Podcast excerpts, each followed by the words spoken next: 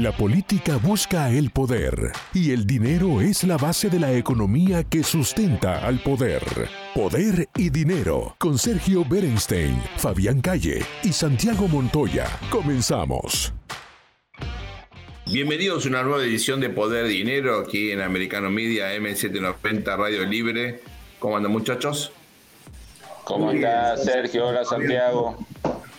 Bueno, tenemos a un eh, invitado que ya es casi parte de este plantel, Francis Holloway, que nos ayuda a entender eh, qué significa la nutrición en esta era tan controversial, donde hay obviamente miles de teorías y en la práctica cada uno hace lo que quiere, lo que puede, lo que da el tiempo y el presupuesto. ¿Cómo está, Francis? Muy bien, gracias, Sergio. Hola, Francis, hola. Hola, Francis, ¿cómo estás? Te aclaro que yo vengo haciendo vida sana desde que sé que tenemos esta entrevista hace dos o tres días. Sí, sí, veo, Hace vida sana durante la entrevista. definí vida sana. Claro, Franci, la vez pasada nos pusimos a charlar ahí eh, por fuera del programa y surgió una, una, incógnita nuestra que a lo mejor no tenía ningún respaldo científico o empírico, es esta moda ideológica, cultural, woke, eh, tan ligado al Partido Demócrata, a ciertas fobias contra movimientos conservadores o tradicionales de Estados Unidos, ¿tenía algún correlato en la alimentación? ¿Qué descubriste de eso? Bueno, lo, que he descubierto es que sí, hay cierto correlato, hay cierta tendencia eh, partamos de la base que puede ser gente bien intencionada, eh, pero como todos sabemos, el camino al infierno está pavimentado de buenas intenciones. Entonces, por ejemplo, eh, en algunos intentos de cuidar el planeta, digamos, que puede llegar a formar una parte lateral de toda esta movida woke, eh, hay una una selección de alimentos, por ejemplo, dejar, lo tradicional del ranchero americano, dejar el, consumo de carne, leche, eh, y reemplazarlo por alternativas vegetales, por ejemplo, leche de almendras. El problema es que muchas veces esta producción de alimentos tradicionalmente woke, como por ejemplo las almendras, la producción de un kilo de almendras puede demandar la misma cantidad de agua que un kilo de carne, por ejemplo. O la producción, eh, o, otro alimento muy wow que es, por ejemplo, la palta, el abocado, eh, que también eh, es saludable, estamos de acuerdo, puede ayudar a economías regionales, pero demanda grandes cantidades de agua. Y después sustitutos de, de productos lácteos como queso y helado, hecho a partir de castañas de cayú, que también demandan grandes cantidades eh, de, agua o sustitutos de carne a partir de arvejas, guisantes, que le dicen algunos países. Eh, bueno, son productos que también demandan eh, una gran cantidad de agua o el, carbon print, como, como informan. Entonces, muchas veces estas alternativas son igual de dañinas para el medio ambiente o, digamos, eh, no es que generan una gran ventaja, pero la gente se siente mejor al respecto. Sí, ahí te agregaría por el lado de la seguridad, Francis, eh, que el aguacate es uno de los negocios que está tomando la mafia mexicana, ¿no?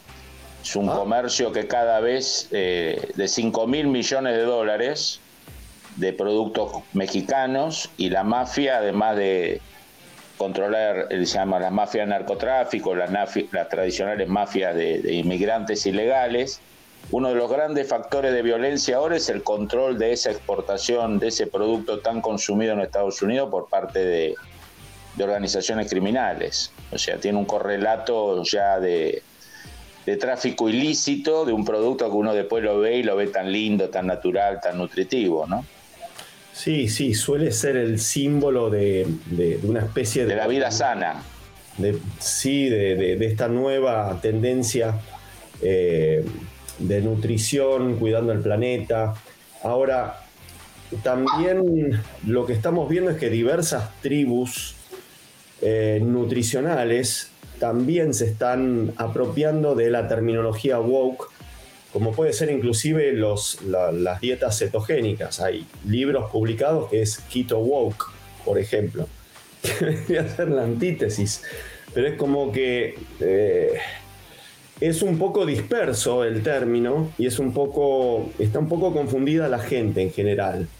Y cuando uno refiere a los datos, bueno, no eh, están pagando excesivamente por, por, alimentos en supermercados que pueden eh, tener esta, esta reputación de woke en redes sociales por ser todo, por ejemplo, orgánico o desprovisto de fertilizantes, etcétera, etcétera.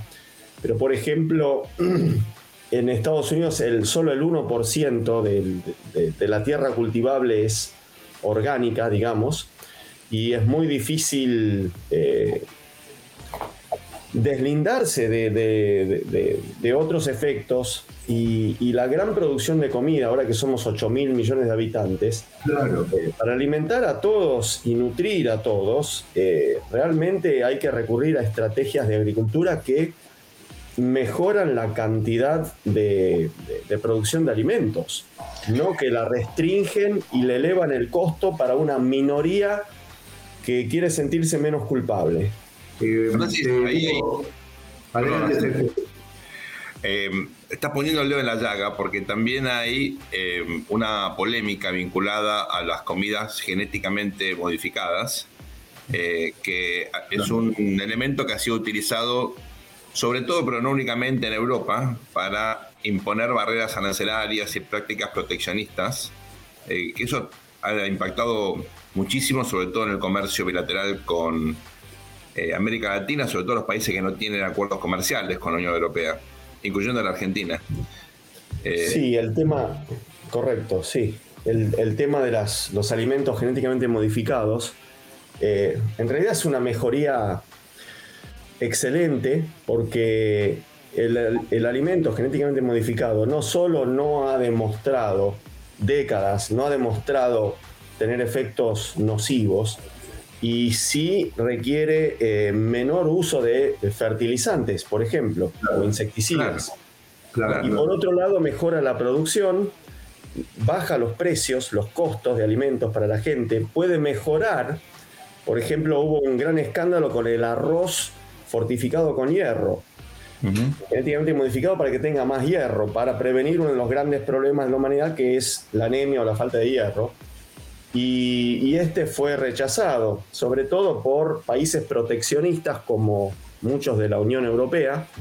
Eh, y todo eso lo único que genera es alimentos de menor calidad, alimentos más caros y menor disponibilidad de alimentos para, el mundo, sobre todo la gente que más lo necesita.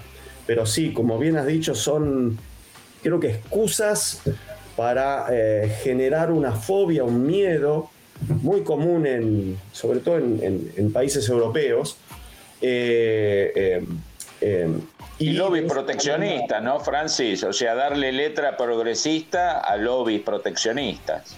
Exactamente, es, es, básicamente, termina siendo un lobby proteccionista que, como todo, casi, o casi todo lo proteccionista, es genera ineficiencia y eleva los costos. Eh, eh, Francis, eh, vos sabés que todo, lo que dijiste hasta ahora en realidad me, lleva a sugerirles a Sergio y a Fabián que, que, se atrincheren porque tengo preguntas complicadas para ellos cuando nos toque cerrar este programa en función de todo lo que has dicho, porque lo que vos dijiste también se traslada a otras cuestiones los que quieren imponer automóviles eléctricos porque no contaminan, pero en realidad sí contaminan donde la electricidad se genera. Bueno, hay tantas cosas que tienen en realidad un comportamiento similar, donde espero que Fabián y Sergio me puedan dar explicaciones sobre eso luego. Pero vamos tengo la siguiente pregunta. ¿Cuántos serían los miles de millones de habitantes que el planeta puede soportar con eh, este tipo de restricciones, recomendaciones o exigencias respecto a que los alimentos no sean genéticamente modificados, no se usen fertilizantes, sean orgánicos.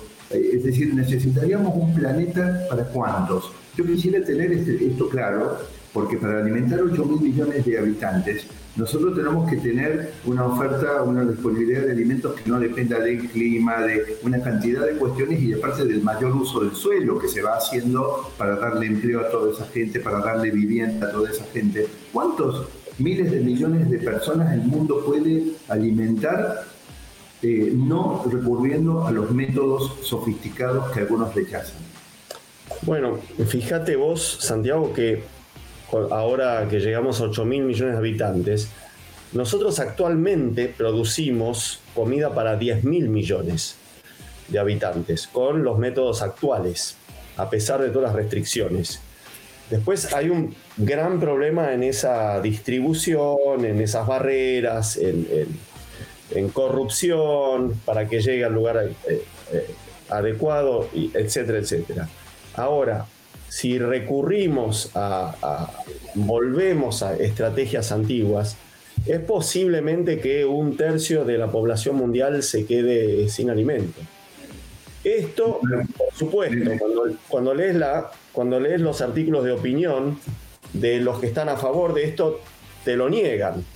Pero... Francis, Francis, es fuertísimo lo que acabas de decir, porque además los 10 mil millones de habitantes que podemos alimentar hoy es con métodos cuestionados, de tal manera que, bueno, pero ¿no les parece, Sergio, Fabián, Francis, que deberíamos... Vamos a una pausa, sí, porque vale la pena desarrollarlo tranquilo. deberíamos ir a un corte, una pequeña pausa, y continuar luego con Francis Hallward, con Sergio Berenstein y con Fabián Calle, y con más poder y dinero.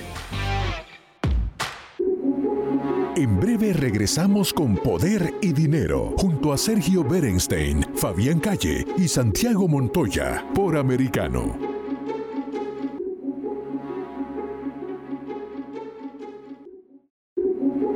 Estamos de vuelta con Poder y Dinero con Sergio Berenstein, Fabián Calle y Santiago Montoya por Americano.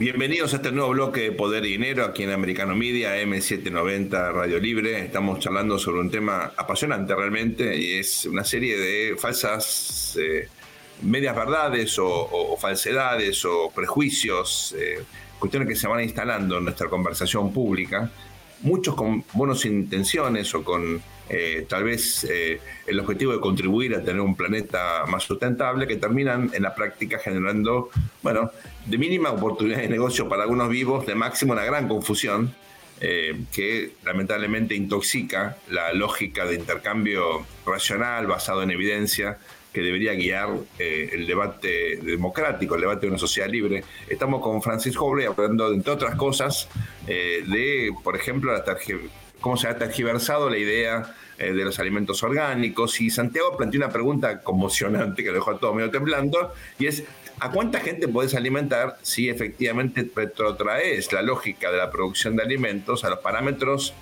digamos, previos a eh, la gran agricultura moderna con uso de fertilizantes, de maquinarias, de este, obviamente agroquímicos, de, semillas genéticamente modificadas? Francis empezó a dar una respuesta muy contundente, diciendo, bueno, no alcanzaría la comida, eh, a pesar de que ahora se produce tal vez más de lo necesario hay problemas de distribución típicos de una sociedad como la nuestra, eh, que es eh, obviamente una sociedad con muchos problemas eh, en la práctica de logísticos y de distribución, es algo bastante común en todas las áreas. Francis, seguir con tu comentario, por favor. Sí, bueno, el tema es por qué, por qué retroceder ah, y por qué no seguimos avanzando.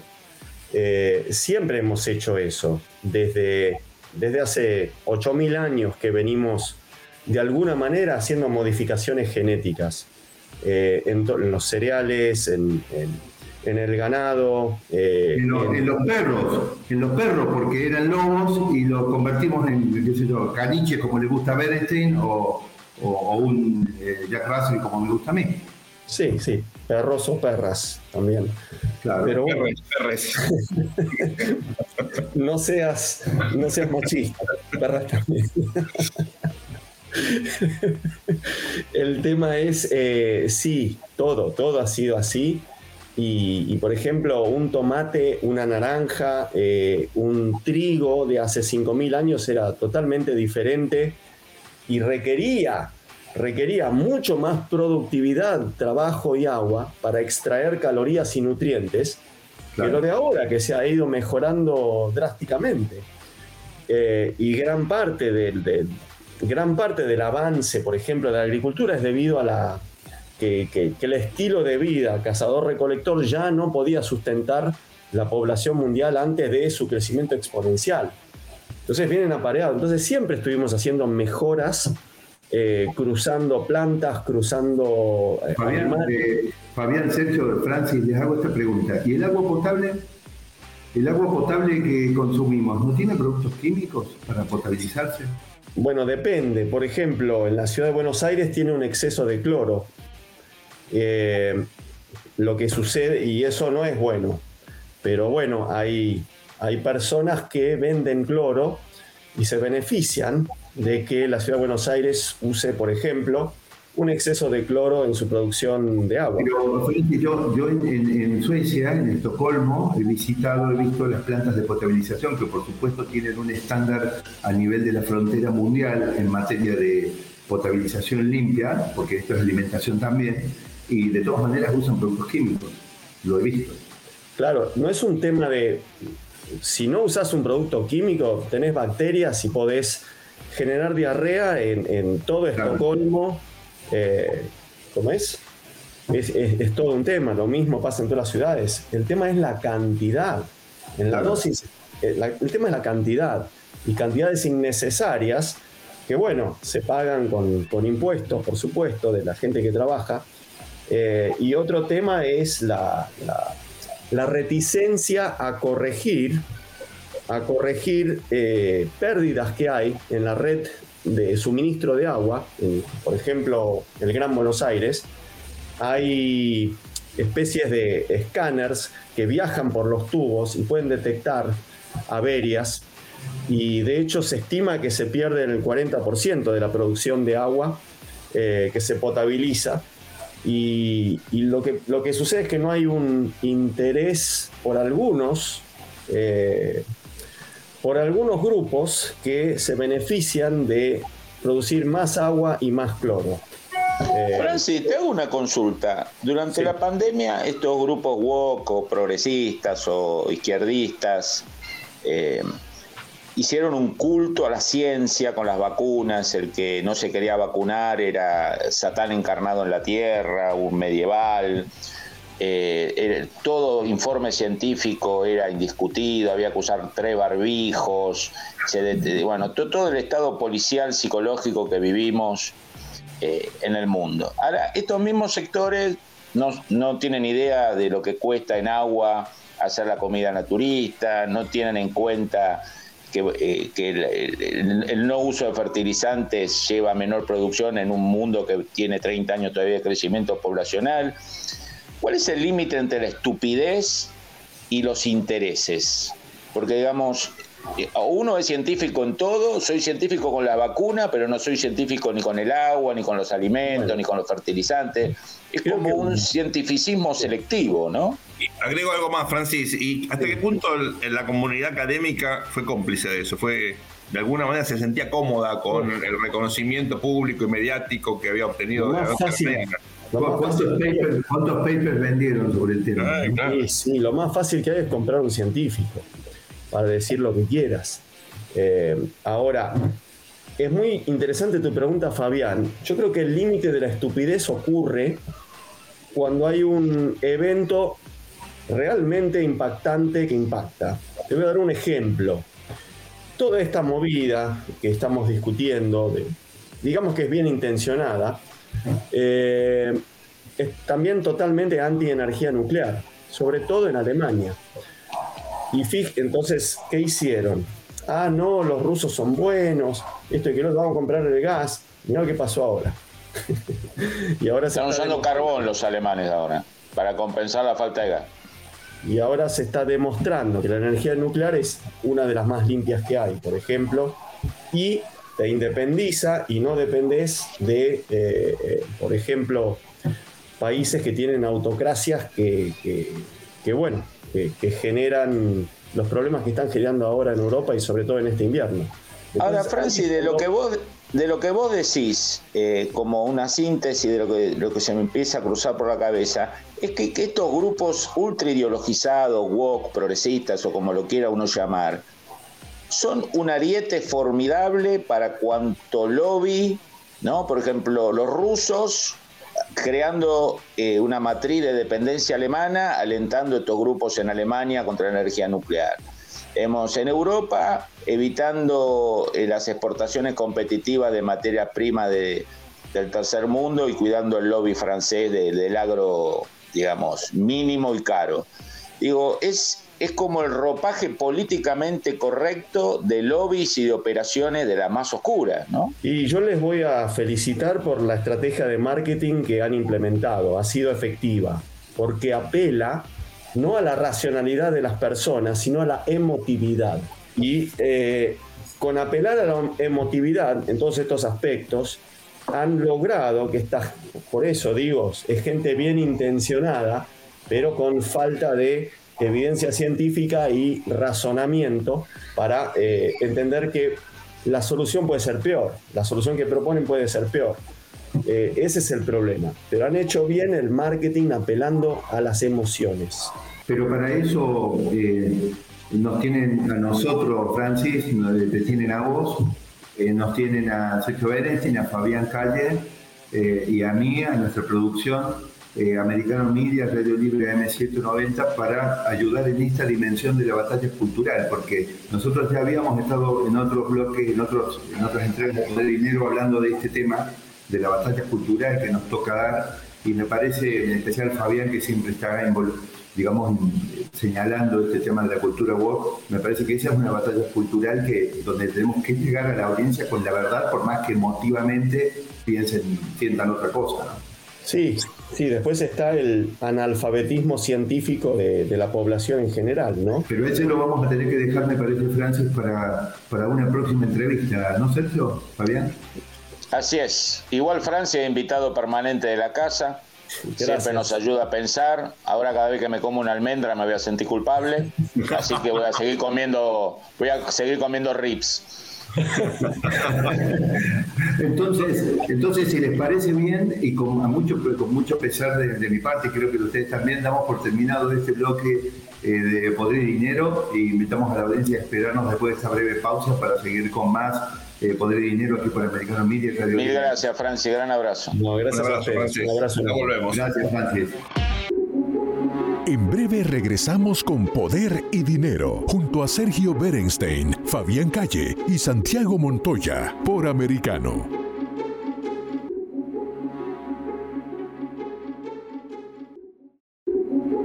Estamos de vuelta con Poder y Dinero, con Sergio Berenstein, Fabián Calle y Santiago Montoya, por Americano.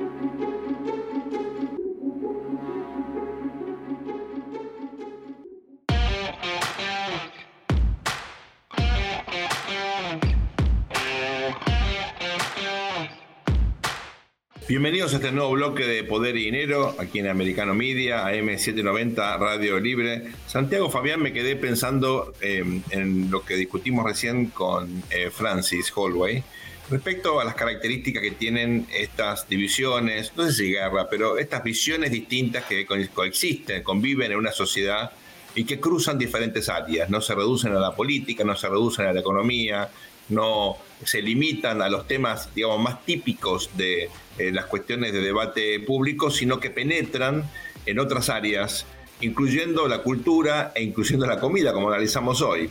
Eh, vale decir, hay una especie de, eh, no digo intoxicación, pero invasión de estas visiones, a veces un poco exageradas o, o perjuiciosas, a ámbitos que en principio deberían estar eh, uno dice, bueno, mirando otras sociedades relativamente eh, ajenas a esta, esta visión ideológica, a esta ideologización, ¿no? ¿Qué piensan ustedes al respecto? ¿Les parece que es algo típico de Estados Unidos? ¿Tiene que ver con esta eh, división tan singular entre el mundo woke y, la cultura más conservadora?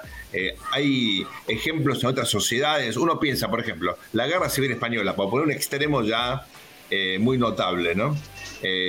Donde también hubo una división que eh, obviamente eh, incluso fue peor porque fue mucho más violenta, fue una guerra civil, fue eh, tenía símbolos, hubo intervención internacional, un hecho de lo más traumático de la primera mitad del siglo XX, ¿no?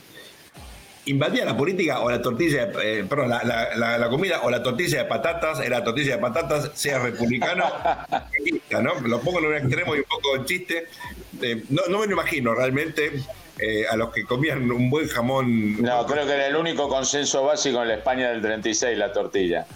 Eh, digamos, Sergio, yendo a lo tuyo, eh, a, tu, pregunta, ayer veía un video muy impactante de, la transición en Twitter, ¿no? la transición de, gerentes, de, y se mostraba todo el ambiente de la empresa antes de Elon Musk, con remeras, con gorras que decían Stay Walk ¿no? Mantenete progresista, mantenete de izquierda. Eh, toda una empresa multibillonaria que termina siendo vendida a un empresario, entre comillas, de derecha, por lo tanto sus dueños priorizaron la plata, que le censuró la cuenta al presidente de los Estados Unidos, no a Maduro, por ejemplo, ¿no? o no a dictadores africanos o centroamericanos, pero sí al presidente de Estados Unidos, que cuando perdió la elección se fue. Eh, y digamos, ¿cuál es el nivel, digamos, de, penetración de esta ideología? ¿no? Para los que venimos de ciencia política, cuando uno mira la agenda WOC, uno ve mucho de Gramsci, ¿no? Hay, hay no casualmente mucha gente que hubiese, si hubiese nacido 30 años antes hubiera sido marxista-leninista y hubiera apoyado a la Unión Soviética, a Cuba. Yo creo que hay, hay dentro de esta corriente walk, más allá de gente bien intencionada, ecológica, creo que hay el viejo componente de intolerancia marxista, esta vez no leninista, no en el sentido del foco, del asalto al poder, sino de la toma de la cultura, ¿no? La iglesia es mala, la religión es mala, eh, la burguesía es mala. Cuando uno revisa la agenda woke me hace acordar mucho al príncipe moderno de Gramsci, ¿no? Claro. La guerra de trincheras, ir socavando, atacando a los próceres, eh, destruyendo los mitos, destruyendo todo lo que, lo que es el pegamento de una sociedad, ¿no? Los valores, eh, creo que creo que atrás de esto no, no, no solo hay lobbies y agropecuarios o lobbies que vimos, sino también hay gente que no cree en la democracia, que no cree en la república, que no cree en la división de poderes. Me parece que, es una faceta nueva de una vieja batalla. Santiago. Mira, eh, indudablemente esto es muy, es muy fuerte, ¿no? Porque se siembra confusión en todos los planos. La realidad, amigos, eh, Sergio, eh, Fabián y a, los que nos, escuchan a través de, Americano Media, de Radio Libre, M790, yo les quiero decir que la sensación que me produce, habiendo ya sido consciente a través de, todo lo que uno ve y de Poder Dinero en particular, de que estamos frente a un tema cultural muy complicado, en la línea que dice Fabián, eh, lo que aportó Holloway es, la realidad ya no sé dónde estoy parado. Es decir, cuando escucho este tipo de cosas que deberían ser evolutivas, me pregunto, eh, me, cuestiono un montón de roles. Por ejemplo, nosotros hemos sido formados y estamos acostumbrados a que, digamos, crecientes cuotas de estudios y de fundamentación de los análisis son, bueno, positivas. Estamos formados para eso, es decir, somos más superficialistas y menos serios a medida que leemos menos o que consumimos menos de esto. Pero resulta que nos encontramos con que eh, de repente te clavan una, eh, te clavan una, eh, un paper que dice cosas con un análisis absolutamente tendencioso y vos decís, esto lo dijo el PhD no sé quién, y es todo falso y no toma en cuenta elementos que son fundamentales. Escúchame, ¿Cómo nadie se pregunta cómo hago para alimentar esta población mundial a los precios? Porque no te olvides que está la población mundial y además la pobreza. Es decir, si yo subo los precios de los alimentos, que sería la primera etapa, subo la cantidad de pobres, ¿y dónde está el progresismo? Fabián Sergio, ¿dónde está? Eh, a mí, a mí me, deja eh, todo esto con, muchas dudas respecto a lo que eh, a, lo que, a lo que realmente uno se recibe como bombardeo comunicacional todo el tiempo y además un desafío de la batalla cultural que hay que dar para echar luz en esto. Además, eh, quiero agregar, Sergio, respecto a lo último que dijiste, y me parece que Fabián también lo dijo, de hace cuánto tiempo empieza esto. Yo cuento, digamos, algo, algo personal. En algún momento de los 90, bueno, yo era joven, y empecé una relación con una chica que la conocí, americana, que la conocí en una firma consultora con sede en, Washington, en DC, que hacía outsourcing, tomaba su cargo, tomaban a su cargo, digamos, tareas de, digamos, que podía hacer el Estado y que yo imaginaba que una firma privada lo podía hacer mejor con un análisis profesional. Y bueno, y en algún momento esta, esta chica que era muy buena persona, que había recibido una formación de alto nivel en, en, en Georgetown University, eh, me dijo que ella sentía que era injusto que ella, que se había recibido hacía poco, eh, recibiera una remuneración mensual de 10 mil dólares cuando había mucha gente que ganaba menos. Y eh, por más que yo sabía que era una muy buena persona, la verdad que me, me causó cierto impacto porque es como un americano que invirtió en su formación y que se preocupaba de que estaba ganando demasiado y que había otros que ganaban menos. Yo digo, bueno, lo que pasa es que esta persona es muy buena persona, pero me pregunto si con este tipo de cosas no había en realidad algo más ahí, ¿no? El problema, Santiago, creo que cuando, cuando toda esta ideología, a veces universitaria, de empresas, de medios, se traslada a la política, ¿no? Eh, lo que pasa en el estado, eh, lo que pasa en la ciudad de Nueva York, aquello que vivimos y queremos, eh, una ciudad como Nueva York, hemos visto su decadencia en materia de inseguridad, en materia de, business, lo, que pasa, digamos, en Chicago, digamos, hay una agenda que se traslada a la acción política. Fabián, yo creo que ahí, lo que pasa es que justamente si los profesionales universitarios de hace 30, de hace 30 años estaban preocupados porque ganaban demasiado, a mí me parece que ahí ya teníamos un problema. Está el germen ahí. Eh, me parece que estamos acá llegando a, uno de los núcleos, ¿no? Eh, que vale la pena preguntarnos si acaso soy autocrítico, porque en parte esto tiene que ver con una lógica o un paradigma educativo en las mejores universidades de Estados Unidos, o yo diría en las mejores casas de estudios, no solamente de Estados Unidos, donde eh, hace ya tiempo hay un cuestionamiento a la lógica del capitalismo y de la democracia. Yo les cuento una experiencia personal en la Universidad de North Carolina, que es mi alma mater, yo amo la Universidad de North Carolina, juega al básquet y es una religión para mí. Eh, bueno, cuando yo llegué ahí en el año 91, era considerado una especie de bestia de derecha, porque decía que la democracia funcionaba y que el capitalismo era el paradigma que tenía que seguir América Latina. Y mis compañeros me decían, pero vos estás loco. Americanos y de otros países de la región. Me sentía muy aislado.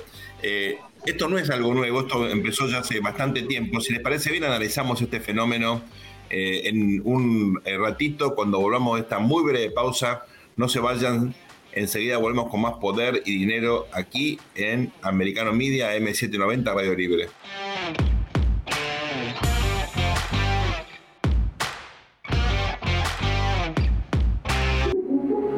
En breve regresamos con Poder y Dinero, junto a Sergio Berenstein, Fabián Calle y Santiago Montoya, por Americano.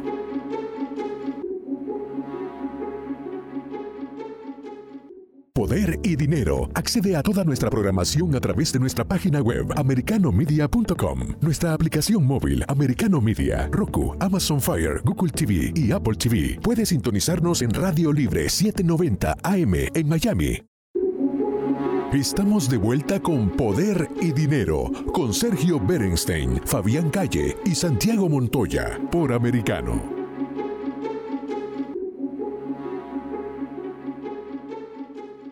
Bienvenidos a este nuevo bloque de Poder y Dinero aquí en Americano Media, M790, Radio Libre. Eh, le estaba contando una historia personal respecto de lo que fue para mí el shock cultural de llegar a una universidad como Carolina del Norte y encontrarme que yo era considerado una bestia de derecha simplemente porque, bueno, sostenía y aún sostengo que la democracia y el mercado son dos mecanismos fundamentales. Yo nunca fui antiestatista, no lo soy Eh, yo fui de educación pública durante toda mi eh, formación en la Argentina, con la cual no puedo ser antiestado, eh, pero simplemente poner una idea de Estado limitado y de favorecer el sector privado me ponía obviamente en un costado ideológico casi de marginalidad con mis compañeros.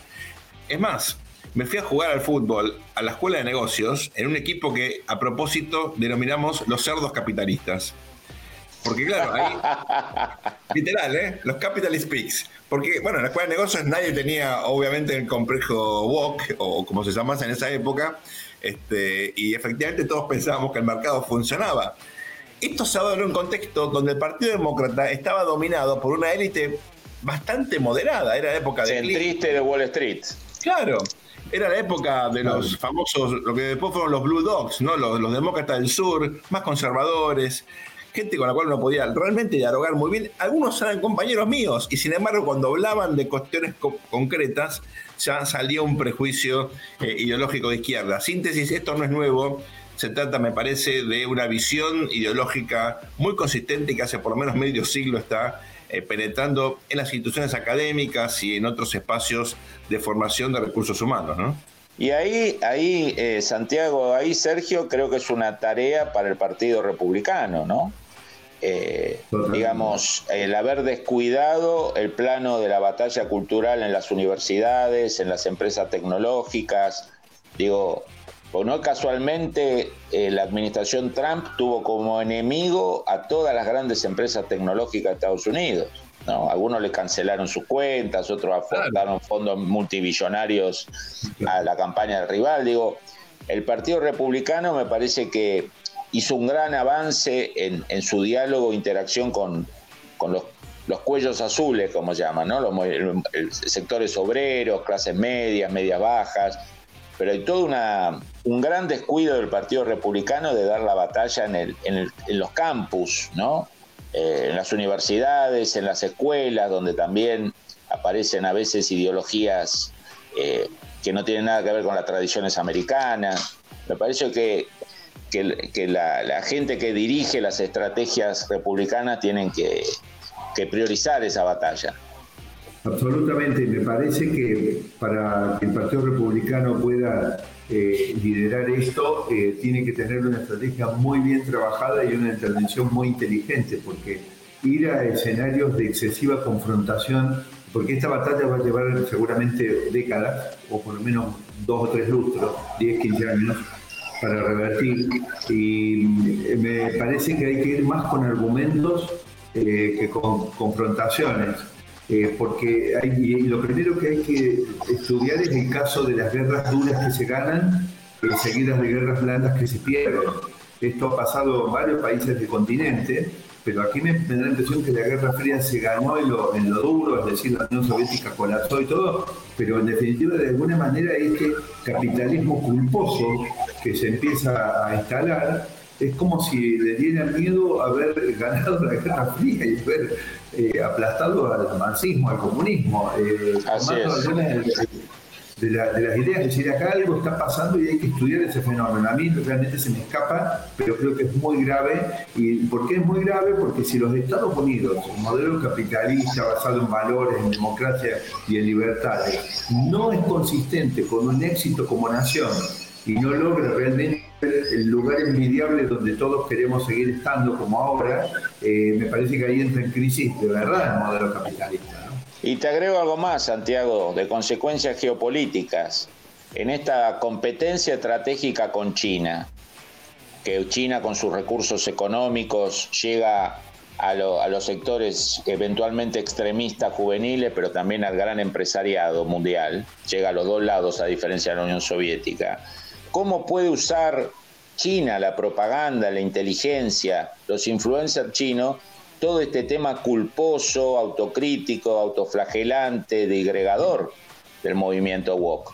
Eh, digamos, es un instrumento, si yo fuera jefe de la inteligencia china, le daría una gran importancia. Claro, porque, a ver, eh, convengamos que eh, lo interesante es que hay mucha gente que efectivamente está creyendo en la práctica que el capitalismo no funciona.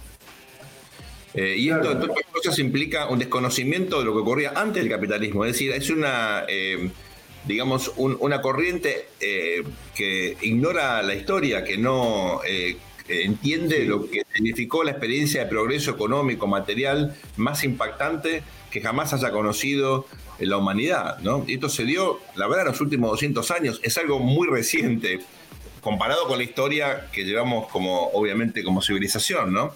Eh, no sé si ustedes recuerdan, pero cuando uno revisa los manuales de, las, por ejemplo, las materias más básicas en un liberal arts, ¿no? College promedio en Estados Unidos, ¿no? Historia de la civilización, bueno, hay, digamos, una visión muy amplia al comienzo uno veía ideológicamente neutro. A mí me tocó, claro, yo ya fui al posgrado, no, no tenía que leer estas cosas, pero por curiosidad me puse a leer esos libros, como había estudiado historia originalmente en la Argentina, y era como una visión un poco entre romántica y superficial que no iba al fondo de lo que significó el progreso de la humanidad a partir efectivamente del, avance del capitalismo y sobre todo de la instauración de la democracia.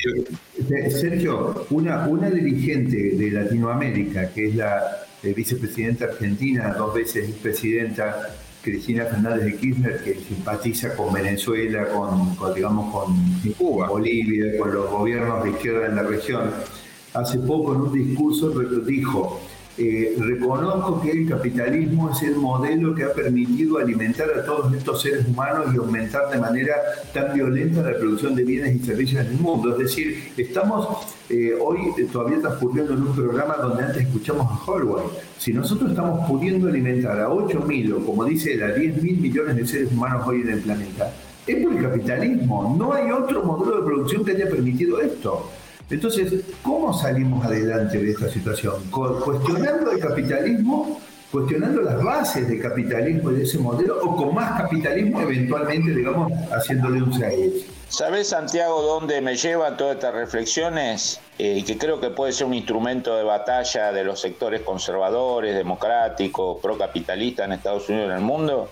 Es la vocación profundamente elitista del movimiento woke. ¿No? Esta idea, no usemos tecnología de los granos. Bueno, ¿y, sí, ¿y cómo alimentamos a los miles de millones? Bueno, no importa. Digo, atrás de todo es el movimiento woke paradójicamente es el maestro de excluir, ¿no? No coincidís conmigo en Twitter, te cancelo.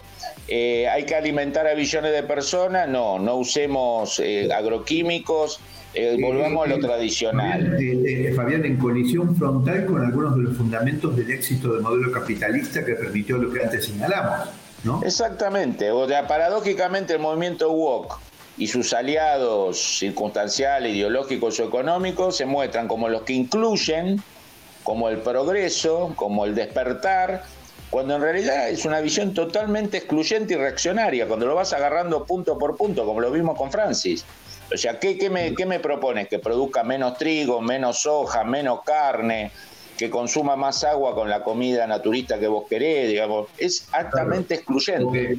O que, no potabilicemos correctamente el agua y terminemos todos... Claro, que la gente muera de diarrea, de difteria, claro. Qué lástima, me parece que ya entramos en la recta final del programa de hoy que me parece sustancial. Pero Fabián, tengo una pregunta para hacerte. Ese, ese relato de su vida personal de Sergio Valentín antes de que eh, tenía un equipo que se llamaba en la Universidad de North Carolina eh, eh, los cerdos los cerdos capitalistas. Era solamente porque era capitalista o quizás no habría en ese no eso se lo tenemos que contar a Holway después. Eso para un programa con Holway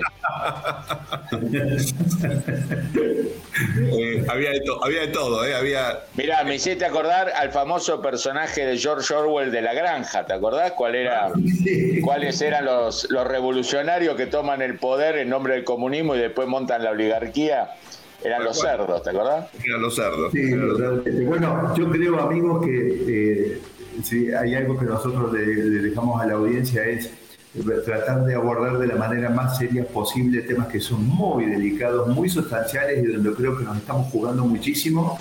Pero bueno, no por ello, digamos, dejar de poner alguna cuota de humor como para relajar un poco un tema que es muy pesado. Y que ellos también den en la batalla cultural, en los bares, en los restaurantes, en las fiestas, que no se, que no tengan miedo a discutir, a defender sus ideas. Nos quedamos sin tiempo, les mando un abrazo muy grande. Esto ha sido Poder y Dinero aquí en Americano Media M790 Radio Libre. Muchas gracias a ustedes, gracias al gran equipo de producción que siempre nos acompaña. Nos vemos muy pronto. Muchas gracias. Nos vemos si Dios quiere. Un abrazo, chicos. El análisis sobre el poder y dinero concluye por hoy. Seguimos con los cálculos y proyecciones para ofrecerles nuevas herramientas que les ayuden a tomar mejores decisiones. Hasta el próximo programa por Americano.